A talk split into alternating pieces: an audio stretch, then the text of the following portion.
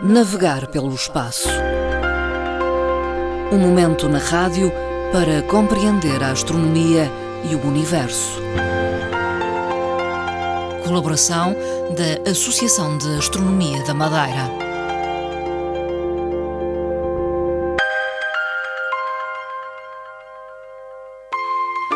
Fernando Gás regressa a estas emissões uh, Antena 1 Madeira em Navegar pelo Espaço. É presidente da Associação de Astronomia da Madeira. Boa tarde, Fernando Góis. Boa tarde. Dona Marta Cília e caros ouvintes do programa. Fernando Góis, vamos ter como tema principal uh, a grande mancha vermelha em Júpiter. Uh, o maior planeta do nosso sistema solar tem uma atmosfera onde abundam grandes tempestades, incluindo essa tal grande mancha vermelha. Quais são as causas? É verdade. Já uh, no século XVII, o nosso amigo astrónomo, o segundo cientista após Galileu, Newton, Isaac Newton, um dos grandes cientistas uh, da, da, época e na atualidade, face aos seus trabalhos, foi o primeiro astrónomo a detectar a mancha em Júpiter. E detectou porquê? Porque efetivamente foi um dos grandes aperfeiçoadores do telescópio de Galileu e começou a observar pormenores que até aí não eram detectados. Ora, uma delas é a grande mancha vermelha. Claro que não, não foi estudada como na atualidade, os pormenores de facto, na altura, também eram pouco significativos. Eram escassos. É? Exatamente, é? mas a verdade é que no momento atual os cientistas, e a começar por algumas, alguns deles da América, e não só da América, como da Alemanha, o caso de o senhor Gerald Eichstadt, alemão, e Justin Cowart, inglês, conseguiram fazer uma série de pesquisas aproveitando as passagens da sonda, que está a seguir uh, a missão Juno. Uh, a missão Juno aproxima-se do planeta Júpiter a cada 53 dias e nessa passagem aproxima-se muito do, do planeta para seguir as linhas equatoriais de Júpiter e a grande mancha vermelha. Esta é a principal questão para além das luas, como é evidente. Mas é a, a, a, a, tal questão que é seguida de uma forma muito pormenorizada e detalhada para tirarmos conclusões. Isso traz suas... mais conhecimento. Não é? Exatamente. O que é que ela ali faz, por que razão, eh, como é que ela começou e porque é que ela é permanente e constante. Com essas passagens foi descoberto uma matéria da atmosfera que ela está composta por várias camadas e eles conseguiram entre aspas, descascar essas camadas. Uhum. Portanto, desde o início do vórtice inicial superior até cerca de 300 km da sua profundidade, tentando aproximar-se do núcleo. E porquê? Porque muito, muitas das linhas castanha e avermelhadas que lá estão, as linhas equatoriais principalmente, para além de outras manchas que lá estão, semelhantes, mas mais pequenas, e que interagem umas com as outras, conseguir detectar como é que isso se verifica, qual é o seu comportamento, quer de baixo para cima ou de cima para baixo. Ora, a verdade é que muitas dessas manchas pequeninas, além das linhas equatoriais, eh, provêm de cerca de 3 mil quilómetros para além da parte eh, superior.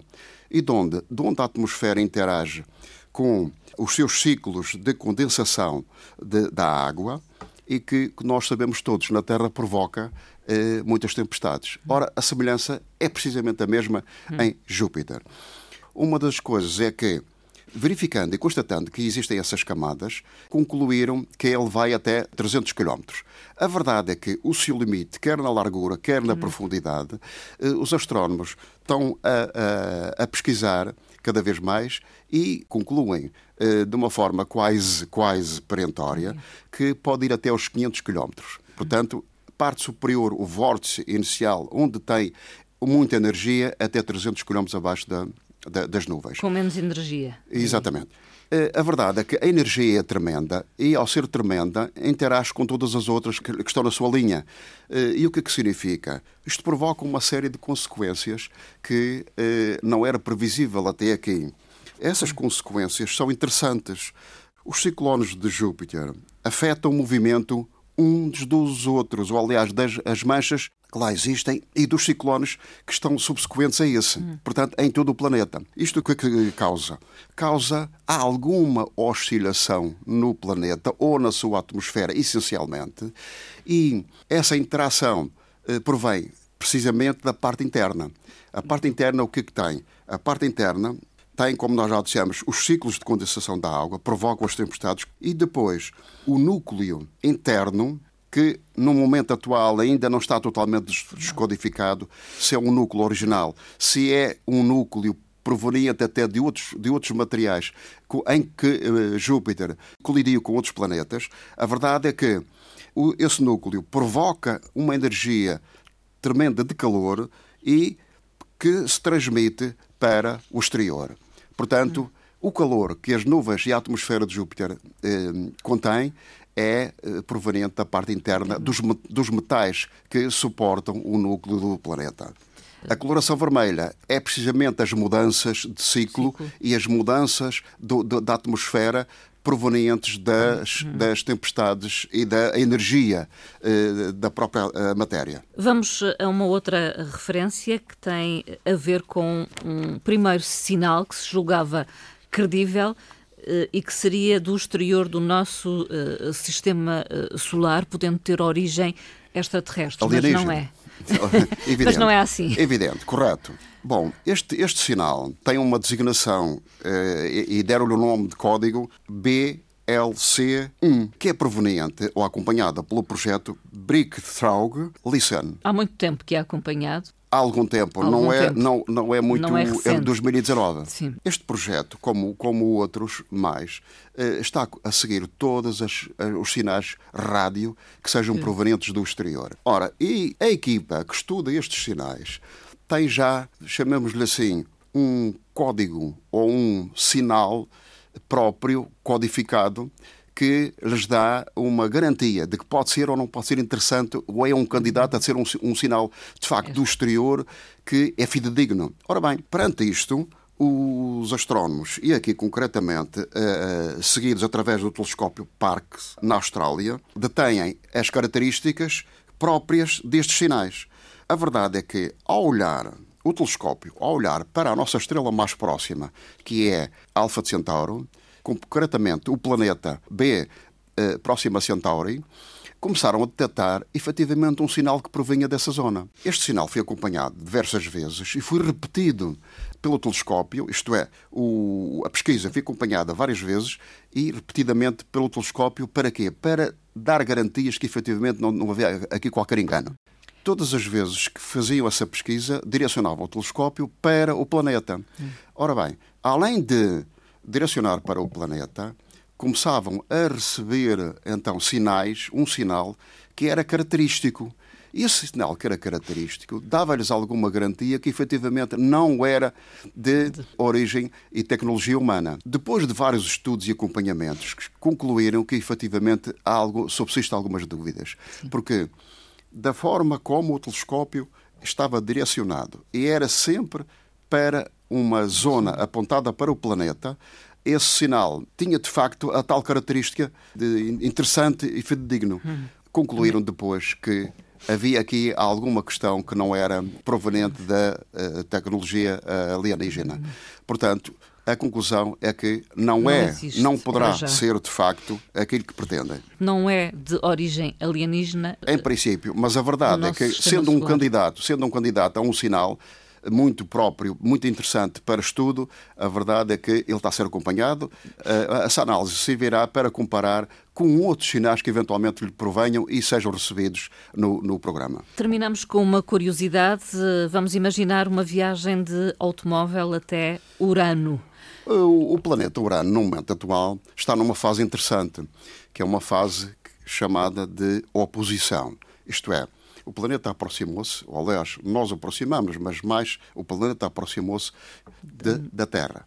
Eh, aproximou-se mais um pouco da Terra, porque está, ele está muito longe de nós. É um dos gigantes, logo a seguir a Júpiter e Saturno, e contém anéis, como, como todos nós sabemos. Tem um ciclo de rotação de 84 anos, portanto, ele leva 84 anos a, a rodar à volta do Sol, embora tenha uma rotação de 17 horas, a rotação diária. Essa rotação mesmo assim, tem umas características muito específicas. O planeta roda deitado. É chamado, entre aspas, o planeta dorminhoco. Uh, roda deitado. E, normalmente, da forma como ele roda, apresenta-se sempre de uma forma lateral. Mas, quando chega ao verão, e esse verão dura cerca de 21 anos, é significativo. Portanto, está 21 anos exposto ao Sol, vai ter o seu pico em 2028. Portanto, está a aproximar-se, efetivamente, já está no ciclo do verão. E o que é que acontece com o Urano? Ele está a cerca de, com, com estas características que nós aqui eh, repetimos, eh, está a cerca de 2,8 milhões de quilómetros de nós. E quando nós pensamos que 2,8 milhões de quilómetros de nós eh, não é nada, ou é muito pouco, vamos então aqui fazer aqui duas, duas comparações. Pressupondo que é possível fazer isto, Sim. vamos tomar um carro, um automóvel e vamos dirigir a Urano. Urano. A cerca de 130 km por hora. Quanto tempo demoraríamos a chegar a Ora Urano? bem, este percurso sempre direto, se fosse possível fazê-lo, sempre direto, não demoraria mais nem menos que 2.550 anos. Isto é significativo. Uhum. Mas se em vez de um automóvel nós tomássemos um avião normal, regular, uhum. de carreira, de 700, 800 km de velocidade, o que é que iria acontecer? Que a viagem seria muito reduzida. Mas para quê? 380 anos. Seria Ora, menos, bastante menos, mas mesmo assim impensável. Quando nós pensamos que as distâncias no espaço são curtas, aqui próximas de nós, Marte, Vênus, Mercúrio, etc., Marte são cerca de seis meses de distância numa viagem através de uma nave. Pronto, vamos, fazemos estas comparações. Isto é só para nos dizer que, efetivamente, quando pensamos que o espaço é ali, é hum. profundo, com, tem uma distância enorme e não é fácil pensar que efetivamente isto é tudo muito, muito próximo. E que um dia poderemos ir mesmo a Marte ou fazer um, digamos ali, uma colónia em Marte. Ora, seis meses, seis meses tem a tal característica que nós sabemos de Marte. Marte, então, é, está na, na imaginação de todos, é o planeta alternativo, é a opção da Terra. É o mais próximo. É o mais próximo, mas tem muitos problemas. Um deles é as viagens tem um ciclo de dois anos em que ele se aproxima e esse ciclo, esse ciclo dura seis meses. Portanto, preparar uma viagem seis meses para Marte, depois de lá chegar, perdemos o ciclo de aproximação e só temos que esperar dois anos depois. Para quem, poder regressar, quem, é quem pretender ser candidatar a Marte vai ter que refletir e pensar nisto. Fernando Góes, muito obrigada e até à próxima conversa. Pronto, muito obrigado, até à próxima, Dona Marta.